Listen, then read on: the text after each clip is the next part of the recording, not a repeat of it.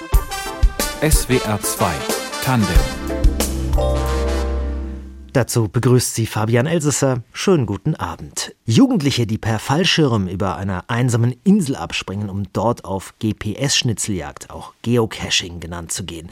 Ein halbwüchsiger Berliner Kleinganove, der mit einem Verwandten von Alexander von Humboldt auf Entdeckungsreise geht. Oder Austauschschüler, die in den USA notlanden und feststellen müssen, dass die ihnen vertraute Welt nicht mehr existiert. Das klingt abenteuerlich, fantastisch, vielleicht auch ein bisschen gruselig. Und es sind alles Geschichten, die mein heutiger Gast geschrieben hat. Thomas Thiemeyer, geboren 1963 in Köln, wohnhaft in Stuttgart, seit gut zehn Jahren Jugendbuchautor, dessen Bücher in 13 Sprachen übersetzt worden sind. Herzlich willkommen. Hallo, ich grüße Sie. Herr Thiemeyer, die Stuttgarter Zeitung nannte Sie vor einer Weile mal einen Weltenbauer. Wie finden Sie das als zusätzliche Berufsbezeichnung? Ich finde das ganz wunderbar. Das ist ja fast ein Ritterschlag, weil es im Prinzip genau das ausdrückt, was ich versuche in meinen Büchern, aber auch in meinen Bildern zu machen. Ich möchte gerne Welten bauen. Ich möchte die Leute in Geschichten reinziehen, in Bilder reinziehen und ich möchte, dass sie sich ein Stück weit auch darin verlieren. Was für Welten sind das? Kann man das so knapp zusammenfassen? Also die Welten sind alle sehr unterschiedlich. Ähm, können in der Vergangenheit spielen, können in der Zukunft spielen, spielen auch in der Gegenwart. Das Wichtige dabei ist immer das, was die Amerikaner so schön als Sense of Wonder beschreiben. Also ich möchte ein Gefühl beim Leser erzeugen, dass er sich erstmal auf vertrautem Territorium bewegt, dass er sagt, ja, das und das kenne ich, da habe ich schon mal was drüber gelesen und dann immer tiefer in die Geschichte eintaucht, bis hin zu einem Punkt, wo ich ganz unmerklich ins Fantastische übergehe. Also alle meine Romane haben ja eine, eine fantastische Wendung irgendwo.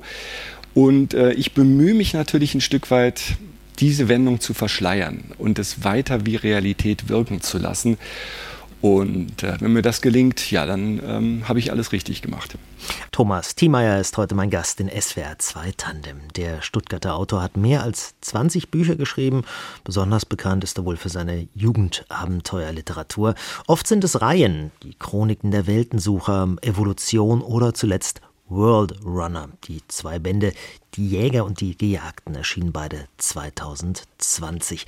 Darin schickt ein Großkonzern Jugendliche aus der ganzen Welt unter medialer Dauerbeobachtung auf Satelliten gestützte Schnitzeljagd. Gibt's ja wirklich, nennt man dann Geocaching.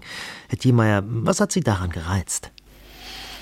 Mich hat gereizt, eine Geschichte zu schreiben, die abenteuerlich ist, die spannend ist, die den Blick auf unsere Welt vielleicht ein kleines Stück weit verändert. Darauf gekommen bin ich über meine Kinder, die beide Geocaching betrieben haben und über die ich so dieses Gefühl kennengelernt habe, wie es ist, wenn man sich auf einmal in einer völlig vertrauten Umgebung bewegt, ein Ort, ein Platz, über den man vielleicht schon hundertmal gegangen ist, ohne zu wissen, dass dort ein Geheimnis versteckt ist. Und ich habe mir gedacht, das ist so faszinierend, dieses Gefühl. Man fängt tatsächlich dann an, seine Umgebung mit ganz anderen Augen zu sehen und nach versteckten Botschaften abzusuchen, dass ich gedacht habe, da möchte ich unbedingt eine Buchreihe draus machen. Das ist so ein faszinierendes Thema und äh, was mich gewundert hat, ist, dass das überhaupt noch nicht thematisiert worden ist im Jugendbuch beispielsweise. Mhm. Sie haben das dann wahrscheinlich in Stuttgart gemacht mit Ihren Jungs, ne? Vermute ich. Ja, genau. Also wir sind hier im Stuttgarter Westen um die Häuser gezogen. Hier gibt es sehr, sehr schöne alte Sandsteinfassaden noch vor dem Krieg. Hier ist ja viel zerstört worden in Stuttgart, aber manches steht noch. Und in diesen ganzen wunderbaren Reliefen, in den Skulpturen, die man dort entdeckt, sind überall kleine Botschaften versteckt von Geocachern, die, wenn man sie dann geschickt zusammensetzt, einen zu einem bestimmten Ort führen, an dem dann irgendwo ja, was weiß ich, ein kleines Geheimnis, eine kleine Box versteckt ist, eine Liste, in der man sich eintragen kann. Und dieses Geheimnis, das bewahrt man natürlich, das teilt man nicht mit jedem sondern man bewahrt es in dieser Community und das hat einen ganz besonderen Reiz, finde ich. Und das wollte ich so ein bisschen in dieser Buchreihe einfangen. World Runner erschien im Corona-Jahr. Ich vermute mal, dass Sie aber vorher dran geschrieben haben. Ich meine, das sind insgesamt gut 900 Seiten. Das werden auch Sie nicht mal eben so in ein paar Wochen noch unterschreiben. Aber trotzdem, hm, hat denn die Pandemie noch irgendwie die Handlung beeinflusst, beziehungsweise auch die Art, wie Sie die Geschichte dann erzählen? Nein, tatsächlich war die Buchreihe komplett abgeschlossen, ehe Corona ausbrach. Mich hat es insoweit natürlich ein Stück weit tangiert, dass einen Tag nach der Premierenlesung in Erfurt die Buchhandlungen schließen mussten. Das Buch startete also und wurde direkt abgewürgt. Das hat sich empfindlich auf den Verkauf ausgewirkt. Das hat sich natürlich auch auf die gesamte Lesereise ausgewirkt, die geplant war. Das hat sich auf die Leipziger Buchmesse ausgewirkt, auf der das Buch eigentlich prominent präsentiert werden sollte und so weiter. Da hat es mich getroffen, aber tatsächlich der eigentliche Schreibprozess, der war abgeschlossen, ehe Corona ausbrach. Daraus jetzt irgendwie was für ein Buch mitzunehmen? Ich meine, Sie sind ja schon auch bemüht, oder Sie gucken ja schon auch aufs Aktuelle, ne? auf, auf, auf die Zeitläufe, wenn Sie schreiben. Ja, sicher. Also ich habe dann sofort im Anschlussroman, der jetzt vor kurzem fertiggestellt wurde, der jetzt im Lektorat liegt und bearbeitet wird, habe ich sehr, sehr viel aus der Pandemie eingeflochten. Viele Beobachtungen, die ich gewonnen habe, die wir ja alle nicht so auf dem Schirm hatten. Keiner von uns konnte sich auch nur annähernd vorstellen, was für äh, Auswirkungen das haben würde, welche Merkwürdigkeiten auf einmal auftreten. Und es ist aber mein Thema. Also letztlich ist es ein Thema, mit dem ich schon lange auch geliebäugelt habe. Jetzt konnte ich es natürlich richtig live und in Echtzeit in aller Dramatik verfolgen. Und ich habe keine Ahnung, ob es irgendjemanden gibt, der dieses Buch später mal lesen wird, weil wir alle die Nase voll davon haben. Ich hoffe es natürlich trotzdem, weil ich eine ganz eigenständige Geschichte gemacht habe, die mit dieser aktuellen äh, Pandemie nichts zu tun hat. Aber es lässt sich, glaube ich, gar nicht umgehen, dass man als sensibler, beobachtungsfreudiger Mensch dann solche Eindrücke, die einen so massiv beeinträchtigen, dass man die auch in irgendeiner Form verarbeiten muss. Und bei mir ist es halt das schriftliche Verarbeiten, das Schreiben von Romanen, in denen diese ganzen Emotionen dann verarbeitet werden. Denn also, was Sie gerade schildern, das könnte ja auch dann eine Dystopie sein. Also Sie haben auch schon mal eine äh, geschrieben, ne? zum Beispiel die, die Buchreihe Evolution, ne? wo eben Austauschschüler in Denver aus einem notgelandeten Flugzeug steigen. Das allein wäre ja für Eltern schon eine Horrorvorstellung. Und dann stellen die fest, dass die Welt sich verändert hat. Tiere greifen Menschen an, Überlebende verstecken sich in einer Festung und träumen von einer neuen Weltordnung. Das war also Evolution. Hier kann man dann sagen, eine Dystopie, die aber Realität ist. Ne? Jetzt beim nächsten Buch dann quasi. So sieht's aus. Und tatsächlich, äh, wo wir gerade drüber sprechen, ich habe dieses dystopische Thema einer Virenepidemie schon mal in einer anderen Jugendbuchtrilogie verarbeitet, nämlich in Das verbotene Eden.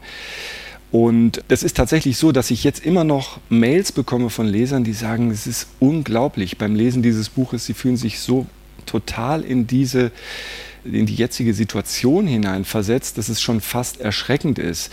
Bloß um das kurz zu erwähnen, äh, das verbotene Eden beginnt damit, dass ein Virus mutiert und Männer und Frauen, die sich eigentlich in Liebe zugetan sein sollten, zu Todfeinden macht. Letztlich wollte ich eine ähm, Romeo und Julia Geschichte erzählen. Das liegt nämlich vor dem Hintergrund dieser völlig getrennten Gesellschaften, der Männergesellschaft und der Frauengesellschaft, dass sich dort jetzt auf einmal wieder heterosexuelle Paare bilden und dass die von der Gesellschaft ausgegrenzt werden. Aber der Aufhänger war natürlich dieses Virus und das ist, äh, ja, ich muss leider schon sagen, fast prophetisch gewesen. Ist ja schon zwölf Jahre her, glaube ich, ne? Ja, ja, genau. Aber ich hätte mir niemals träumen lassen, dass es so eine Situation tatsächlich mal geben könnte. Ja. Das heißt aber auch, dass Sie auch düstere Stoffe und ganz düstere Szenarien, also in World Runner finde ich es jetzt nicht so düster, dass Sie die auch nicht scheuen. Also und die auch Ihren jugendlichen Lesern auch zumuten wollen. Ja, das möchte ich und ich glaube, das kann ich auch. Ich bin ja selber Vater von zwei Söhnen. Ich weiß, was Kinder ertragen, was sie nicht ertragen. Und ich glaube, so eine dystopische Szenerie, die, die motiviert sie. Also die ist nicht nur beängstigend, sondern da steckt ja auch immer dieser Gedanke drin, wie gehen wir damit um, wie können wir uns anpassen, wie können wir wieder das zurückbekommen, was wir verloren haben. Da ist ja immer ein sehr, ein sehr hoffnungsfroher Ansatz drin. Ich sage ja, die Dystopie ist ja sogar ein positiver Ansatz, weil sie schildert die Verhältnisse nach dem Zusammenbruch. Das heißt, wenn es wieder aufgebaut wird, wenn wir uns wieder eine neue Welt erschaffen, eine vielleicht bessere Welt, eine schönere Welt. Und in all dem steckt viel Hoffnungsfrohes und äh, ich denke, Kinder und Jugendliche können mit sowas sehr, sehr gut umgehen, wenn man natürlich auf bestimmte Gewaltgrade verzichtet. Ne? Also da muss man natürlich ein paar Abstriche machen. Das ist im Erwachsenenbuch anders. Mhm. Und dafür sind Sie dann auch ganz glücklich, dass Sie zwischendurch mal ein Erwachsenenbuch schreiben, weil Sie da dann etwas mehr, salopp gesagt, krachen lassen können? ja, tatsächlich. Das ist eine schöne Abwechslung. Wobei ich auch immer sage, letztlich sind die Themen immer sehr ähnlich. Also letztlich schreibt ja auch jeder Autor erstmal für sich selber. Die Geschichten, die er gerne lesen möchte, von denen er sich selber gut unterhalten fühlt.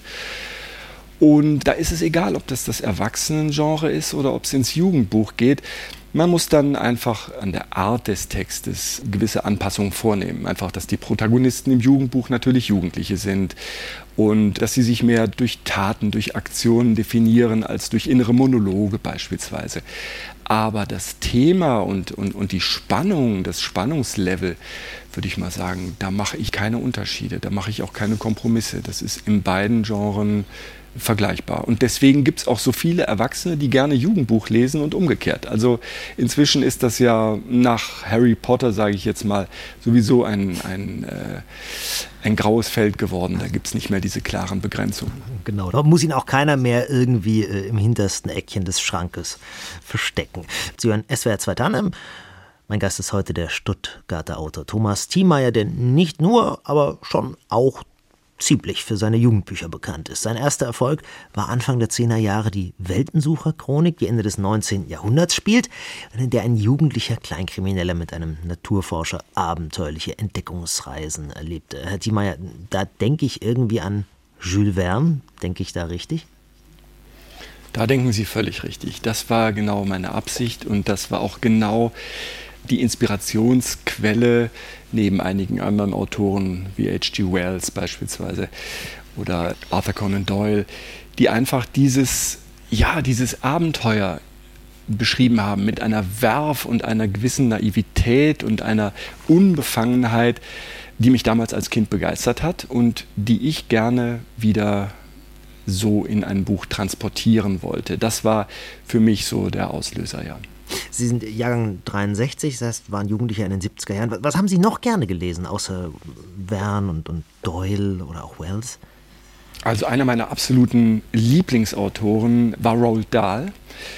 Charlie und die Schokoladenfabrik, James und der Riesenpfirsich, also fantastische Jugendliteratur, die immer auch ein Stück weit in unserem Hier und Jetzt verankert war, die dann aber den Leser mitgenommen hat in eine völlig neue Welt. Also da wurde dann so eine Tür aufgestoßen, äh, bei dem man als Kind dann oder ich als Kind dann nur noch staunen konnte und, und, und verwundert weiterlesen konnte, weil sie so ungeheuer fantasievoll und abgedreht teilweise auch war, dass es mir einfach einen Riesenspaß gemacht hat. Also das ist auch nach wie vor für mich so das absolute Nonplusultra in Sachen Jugendliteratur, weil Roald Dahl auch nie ein Blatt vor den Mund genommen hat. Der hat sich einfach Dinge getraut. Der hat, äh, ich sag mal, die zwei bösen Stieftanten vom Riesenpfirsich überrollen lassen, plattdrücken lassen und so weiter.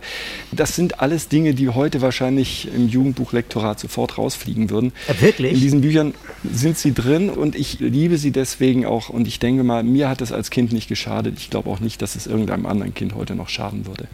Also macht gute Jugendliteratur für Sie auch aus, dass sie, äh, ja, dass sie nichts verbrämt? Richtig, und dass sie Grenzen sprengt, dass sie neue Denkansätze mit reinbringt und dass sie vor allem den Kindern und Jugendlichen so ein gewisses Staunen vermittelt. Einfach dieses Gefühl, mit offenen Augen durch die Welt zu gehen, wissen Sie, wir leben in einer Welt, in der eigentlich alles erforscht ist. Alles ist durchdekliniert, alles ist beobachtet. Wir haben die Satelliten ringsum stehen. Es gibt keinen weißen Fleck mehr auf der Landkarte. Nun könnte man sagen, das Geheimnis ist aus unserer Welt vollkommen verschwunden. Ist es aber nicht, denn wenn man mal anfängt, sich die Mühe zu machen, ins Detail zu schauen, dann entdeckt man überall Geheimnisvolles.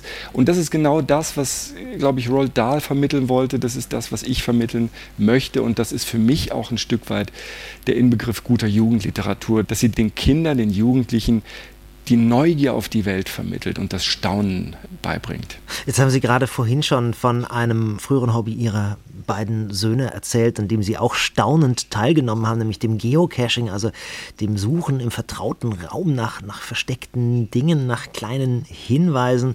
Wie, ja, ich sag mal, war Ihre Kindheit oder Jugend überwiegend, sag ich mal, in Ihrem Kopf und als Leser abenteuerlich oder vielleicht auch ein bisschen drüber hinaus?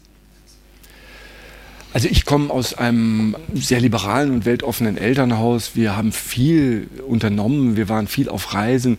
Meine Eltern sind beide auch Kreative gewesen. Meine Mutter Malerin, Zeichnerin, mein Vater Modefotograf.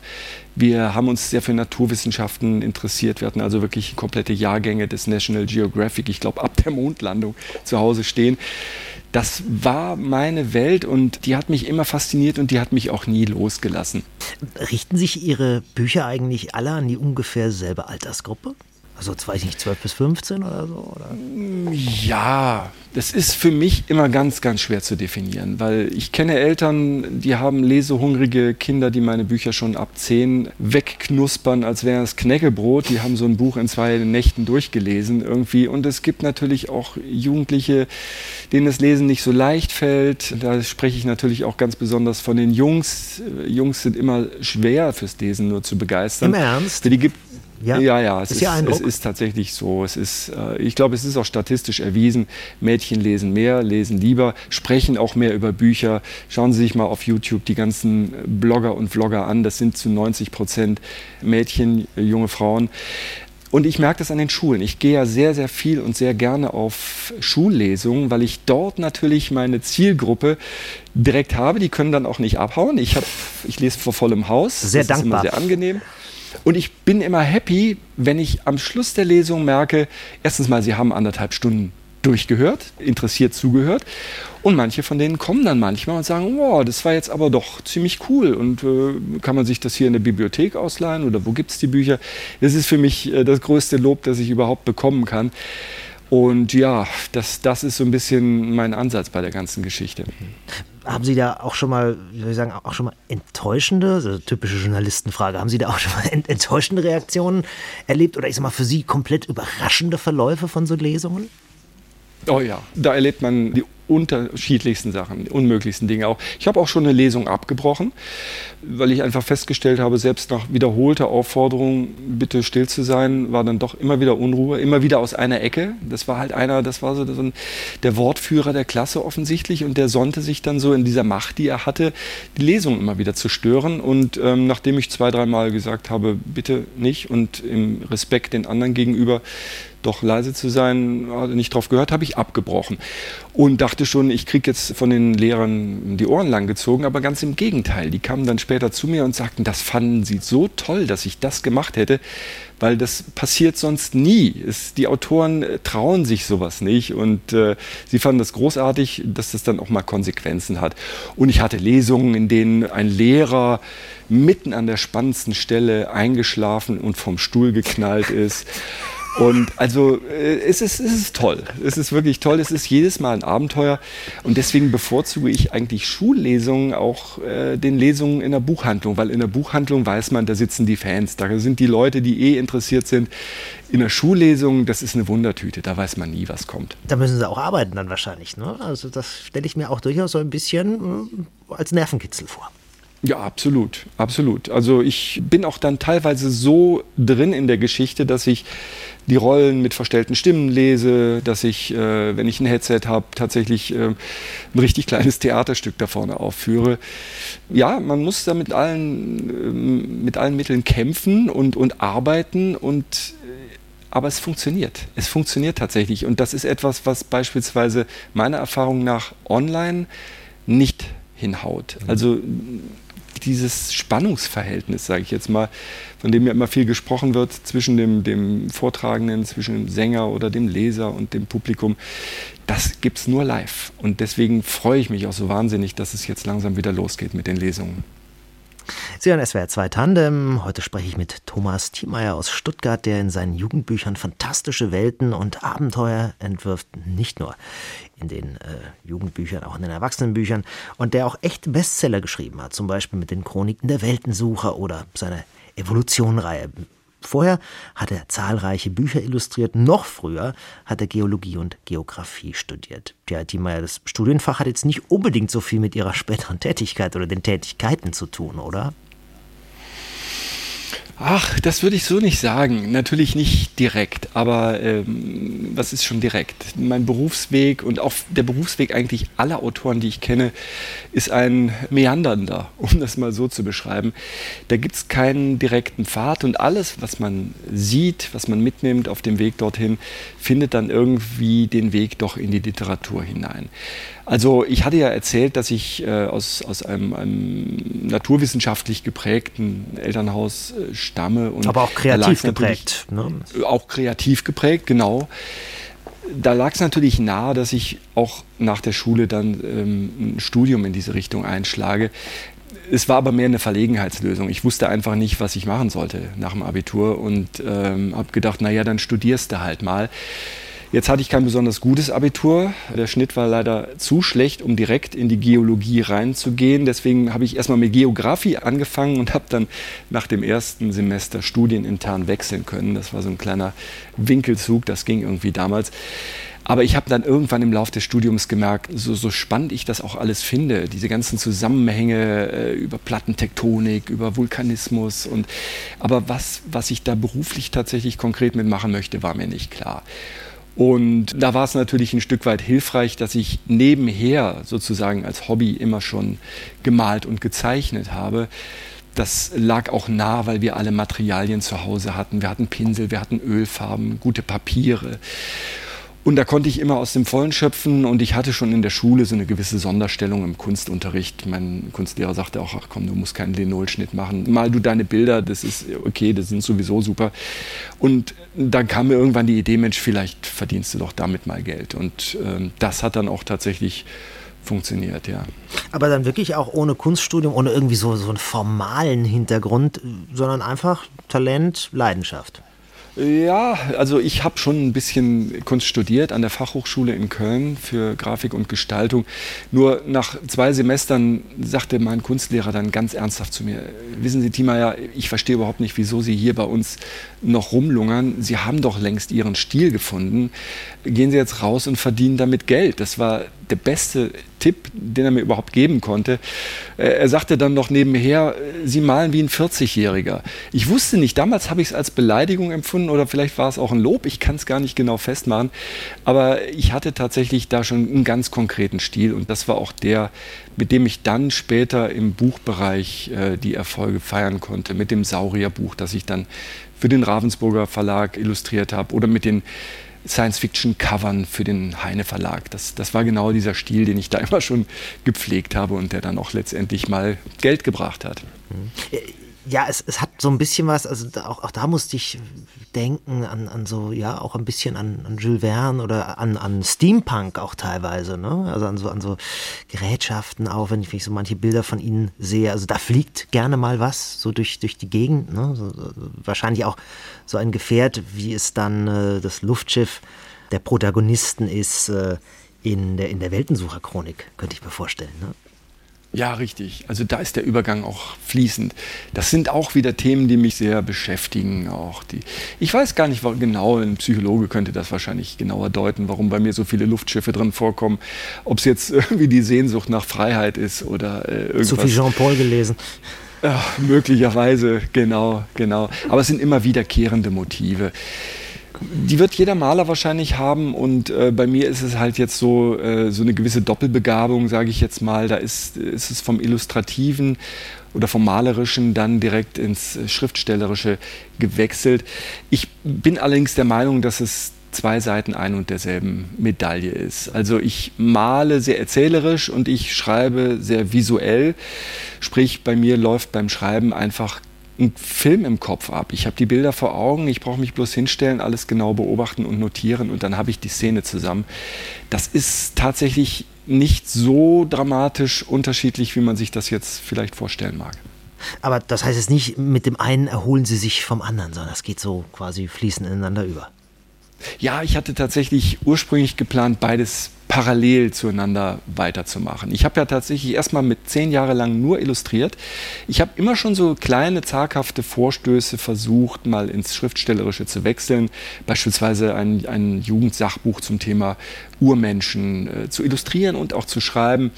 Aber es ist dann halt immer so, wenn man mal mit einer Sache Erfolg hat, dann wird man auch ein Stück weit darauf festgenagelt und dann kam gleich die Rückmeldung vom Verlag, ja, wir haben hier jemanden, der das schreibt, mal du mal die Bilder, da macht jeder das, was er am besten kann.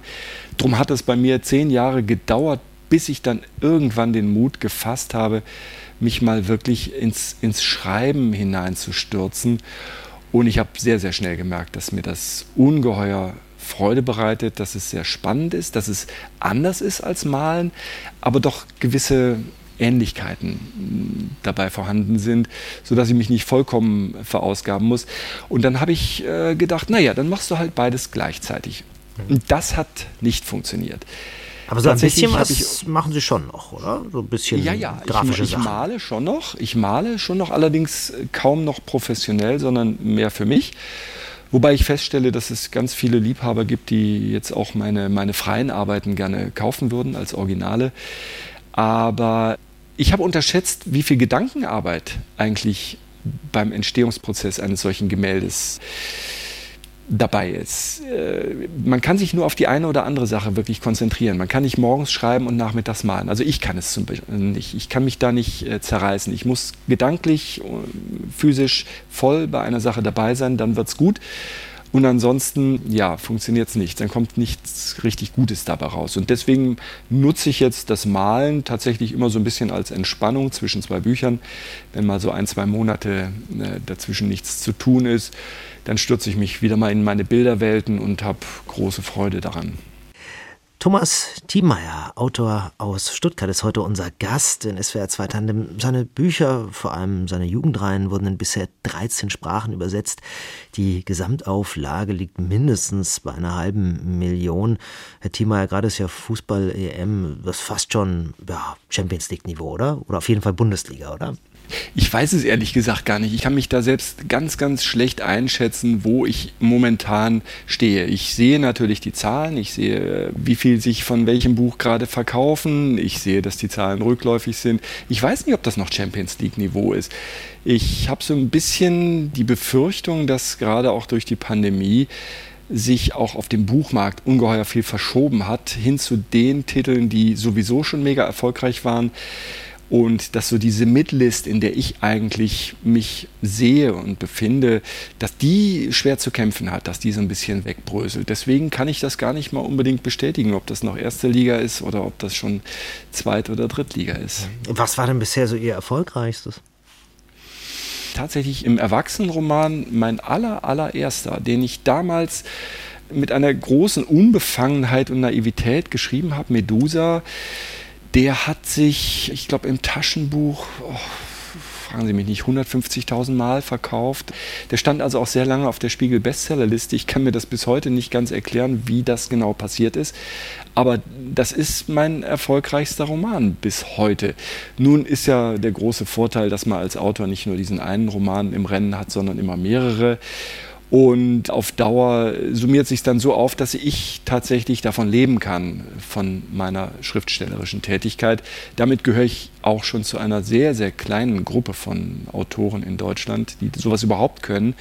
Ich betrachte das als großes Privileg und hoffe, dass das noch ein bisschen so weitergeht. Aber ich weiß es ehrlich gesagt nicht, was die Zukunft bereithält.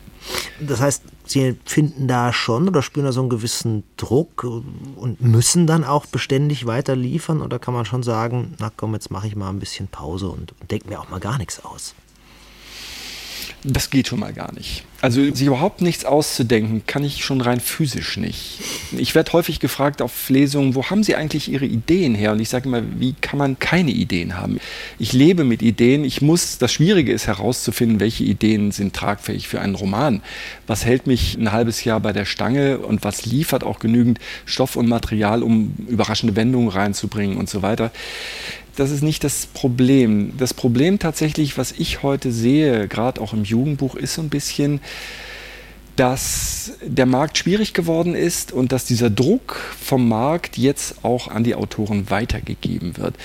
Ganz konkret gesagt, wir sprachen schon über äh, die Chroniken der Weltensucher. Das ist eine Romanreihe, die spielt Ende des 19. Jahrhunderts in einer Zeit der äh, Kolonialisierung, des Kolonialismus, des Imperialismus. Da reisen also ein paar Westeuropäer durch die Welt und helfen Eingeborenen, befreien Kulturen, kämpfen dagegen Monster und was auch immer. Ich weiß gar nicht genau, ob heute so eine Reihe überhaupt noch verlegt werden würde, weil die so viel, hm, ich sage jetzt mal, politischen Sprengstoff oder gesellschaftlichen Sprengstoff enthält. Der weiße Retter quasi. Ja, ja, ja. Dieses Bild, naja, des weißen Herrenmenschen, sage ich jetzt mal, der, der mm, Protagonist ist halt äh, Nachkomme von äh, Alexander von Humboldt. Und dieses Weltbild, das natürlich voll dem Weltbild von Jules Verne auch entspricht oder von H.G. Wells, aber das heute eigentlich gar nicht mehr wirklich zeitgemäß ist, so etwas zu transportieren, ist, glaube ich, ungeheuer schwierig geworden. Da werden viele Verlage wahrscheinlich einen Rückzieher machen und sagen, mm, das ist uns zu heiß, auch wenn sich der Autor da jetzt um ein aufgeklärtes, humanistisches Weltbild bemüht, ist doch die Thematik insgesamt zu knifflig. Da reicht dann ein übertriebener Moralist, der dann wütende Briefe schreibt an den Verlag, um sowas dann eventuell in die Presse zu bringen und einen Shitstorm zu entfachen, dass sowas heute schwierig geworden ist. Und da sehe ich so ein bisschen das Problem in der Jugendliteratur. Da müssen wir uns noch irgendwas einfallen lassen. Gut, also das heißt, thematisch wird es schwieriger, aber Sie, Sie lassen sich da jetzt aber nicht beirren, oder? Sie schreiben schon erstmal, was Sie schreiben wollen. Äh, äh, nein, eben nicht. Wirklich nicht. Das, was ich schreiben will, das wird eben kniffliger, weil ich jetzt vom Lektorat Feedback bekomme, dass dieses und jenes so nicht mehr geht. Ganz konkret besprochen, ich habe gerade einen Roman fertiggestellt, der so ein bisschen ähm, ein, ein, dystopisches äh, Untergangsszenario heraufbeschwört. Da geht es um eine Alien-Invasion und, und eine gewisse Unterwanderung der Menschheit durch Aliens, die halt in Spitzenpositionen gelangt sind und die so ein bisschen das Weltgeschehen leiten und unseren Planeten vorbereitet auf die große Invasion, die irgendwann kommen wird. Und, ähm, oh, da höre ich doch die Echsenmenschen-Theoretiker schon rufen, oder? Ganz genau, ganz genau so ist es. Und das war ursprünglich geplant, eigentlich dieses Buch als ein augenzwinkerndes äh, Aufgreifen dieser Themen, die jetzt gerade so rumgeistern, wo ich dann wirklich sage, wie wäre es denn, wenn wir den Spieß mal umdrehen und auf einmal feststellen, diese Prepper, die wir alle immer so verlacht haben, die eigentlich alberne Figuren sind, die hatten letztendlich recht. Ja, und das humorvoll aufzuarbeiten, mit einer gewissen Schwarzhumorigkeit natürlich, anders geht das natürlich nicht, und dann trotzdem eine spannende Geschichte daraus zu erzählen, das las ich so als Exposé, als Konzept ganz toll und bereitete dann im Prozess des Schreibens immer größere Schwierigkeiten, weil immer deutlicher wurde, dieses Buch könnte theoretisch auch missinterpretiert werden. Und das ist genau der Punkt, wo ich dann auf einmal von Verlagsseite Druck zu spüren bekam. Da waren also ganz klar, bestimmte Begriffe durften nicht verwendet werden und äh, wir dürfen diesen und jenen Denkansatz da nicht verbalisieren, sondern müssen immer ganz konkret natürlich auch dagegen Position beziehen. Und mit sowas hatte ich gar nicht gerechnet. Das hat mich ziemlich aus der Bahn geworfen. Deswegen hat dieses Buch jetzt auch einen besonders langen Lektoratsprozess, weil wir all das jetzt akribisch beobachten müssen, was dort falsch oder missinterpretiert werden könnte in dieser Geschichte. Ja. Aber immerhin ist es doch noch fertig geworden. Es ist fertig geworden. Ich weiß allerdings immer noch nicht hundertprozentig, ob es auch tatsächlich erscheinen wird. Es ist geplant für Frühjahr 2022 zur Leipziger Buchmesse, so die denn stattfindet.